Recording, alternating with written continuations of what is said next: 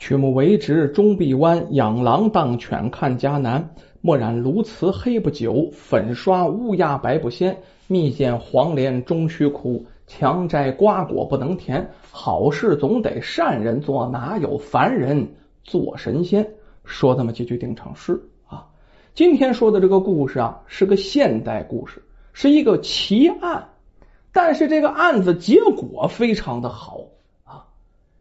咱们呢，闲言少叙，书归正传。您听这个奇案特别有意思。从现在说话，这案子得发生在两千年左右的时候啊。这天傍晚啊，金马服饰的公司老板姓岳，岳老板和自己儿子岳小亮从当地有一个著名景点呢，叫凤凰山回来的路上，被人劫了。劫他两个的是两个蒙面的劫匪，就把他俩给绑了架了。这岳老板啊，见多识广，那在商场里打拼多少年了呀？诸如此类的敲诈案子，听说的，身边朋友发生的，见过几回。于是呢，他现在并没着急，对方呢，绝大部分是求财啊，没有说是伤害人的道理。几乎不会伤害人，所以说他这时候冷静最主要啊。只是他非常担心自己那儿子还小啊，受不了如此的惊吓，于是连忙跟这绑匪呀俩人拉个，哎，兄弟兄弟，哎，你们要什么条件呢？只要我能做到的，我全答应。只是千万呢，别绑我这孩子啊，他小，他跑不了。你吓着他，他就不好了，是不是？当爹都这个心情啊。随后啊，这岳老板啊，用平常最平和的声调，平常他老哈呼他儿子，他儿子也挺怕他，这会儿可不是了，就怕他儿子害怕呀。小亮啊，哎，有爸在，你别怕，听话，千万千万可别怕。这绑匪也挺老道，迅速啊，搜出了岳老板身上的手机、现金、银行卡。反正能搜的东西全都搜出来了。随后，呃呃，有你这个态度啊，算你聪明。你放心啊，呃，我们暂时还不用用着动你儿子。啊不过下山后，你要是不兑现我们的条件，那你儿子就不只是被绑的事了。这话赤裸裸的威胁呀！在树丛当中啊，躲到了天黑。这绑匪才将岳老板父子俩架上了一辆旧汽车，这汽车呼啸而走，不知道怎么兜圈了。他故意兜，兜来兜去，兜来兜去啊，一个多小时，天全黑了，这才进了一个静悄悄的院子里啊。这院子三层楼，他们被押上了三楼的客厅啊。其中一个劫匪说：“呃呃，将这小子锁到房里吧。”然后再看看这窗户啊，呃，这个弄没弄好，别让他跑了。另一个跟这人讲啊，老大，你放心吧，我选的这所房子不仅有这防盗窗，而且啊，离最近的人家那直线距离也有一千五百米，保险的很。这岳老板听了，赶快又张嘴，哎呦喂，那个二位二位二位，哎，你们开开恩吧，这孩子才九岁呀。你把他一个人关在里面，别吓出病来了，就让他待在我身边吧，待在我身边吧。可是这爹在那求情呢，这孩子小不懂事，毕竟是个孩子，刚开始有点害怕。这一路上啊，看着也没什么可怕的啊，这玩意儿有什么可怕的？孩子叫初生牛犊不怕虎，这时候早忘了害怕了。哎，爸，呃，我不怕，我包里还有夹心饼干，还有一听饮料。我吃东西，你放心吧，哈，嗯，你放心吧。说完了，自己朝那房间走去了，然后回过头来，爸，你就答应这叔叔的条件吧，能有什么呀？啊，呃，我们好早点回家，我有点想妈了啊。你看这孩子满不在乎，这岳老板这气，一听这孩子你说话倒天真，你说话倒无邪呀，哎呀，心想啊，你想的好，就是给了钱。这歹徒会不会杀人灭口呢？不知道啊。如今的孩子整天泡在这蜜罐里，哪想到有什么严重的后果呀？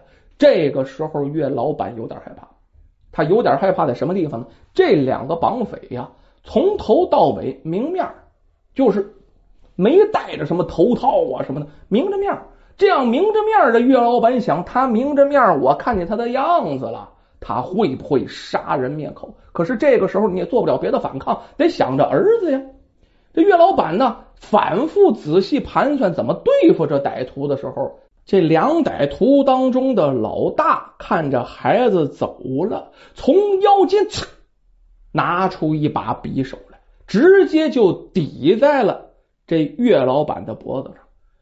咱们长话短说，你打电话给你老婆，让他明天早上八点啊，朝你的银行卡里打一百万人民币啊。我们呢，在异地取钱以后，立即就放你回家。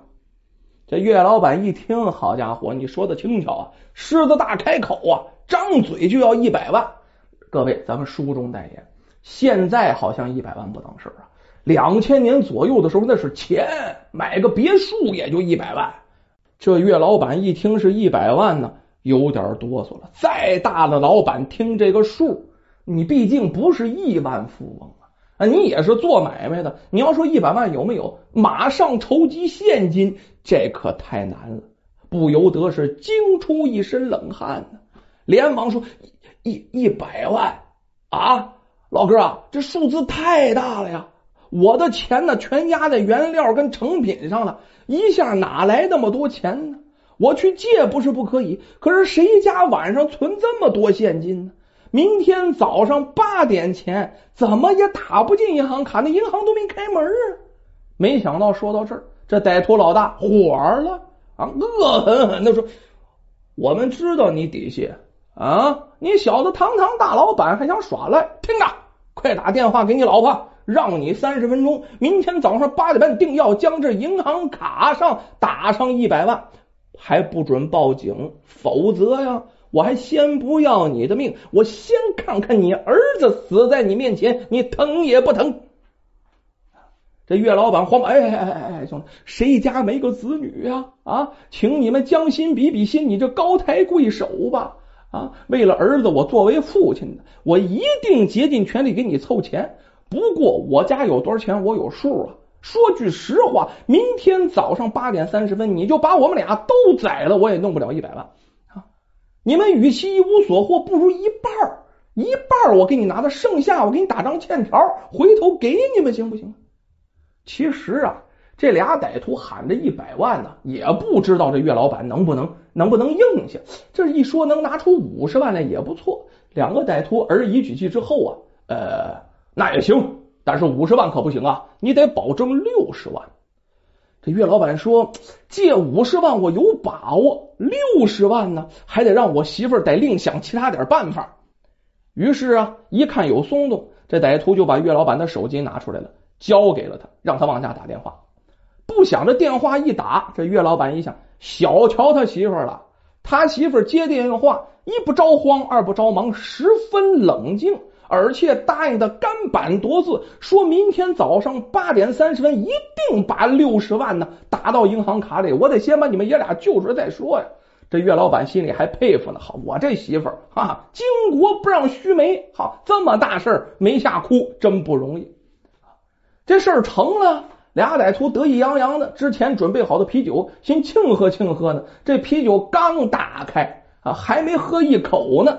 突然，这歹徒老大的手机突然响了他说：“打开手机，手机里传来闷声闷气的广东普通话声音：‘听着，你儿子小宝被我绑架了啊！呃，今夜凌晨四点啊，必须啊送五十万到中华路回头的巷巷口的垃圾桶边，否则我这就撕了票了。’”我就说这事儿摊到谁家上都过分呐！这歹徒老大之前挺豪横，现在一听五雷轰顶，差点没晕过去。这天下有这么巧的事儿啊！啊，我这正绑架人家呢，啊，这人家又绑到我头上了。好家伙，说报应报应，这报应来的也太快了呀！啊，他突然一想，这也许是假的，他们根本啊没逮住我那小宝，这是讹诈。于是有经验，连忙说。我不信，你让小宝接电话哎，可是呢，真不是讹诈，电话那头真传来的小宝的哭声啊！这小宝边哭边说：“这伙人真凶啊！啊，你如果不按时打钱，他们他们弄刀子呀，我一定会没命的！爸爸，救救我呀！救救我！”再豪横的人听这个，那也受不了。这歹徒老大一听，心如刀绞，一下坐不住了，坐立不安呢。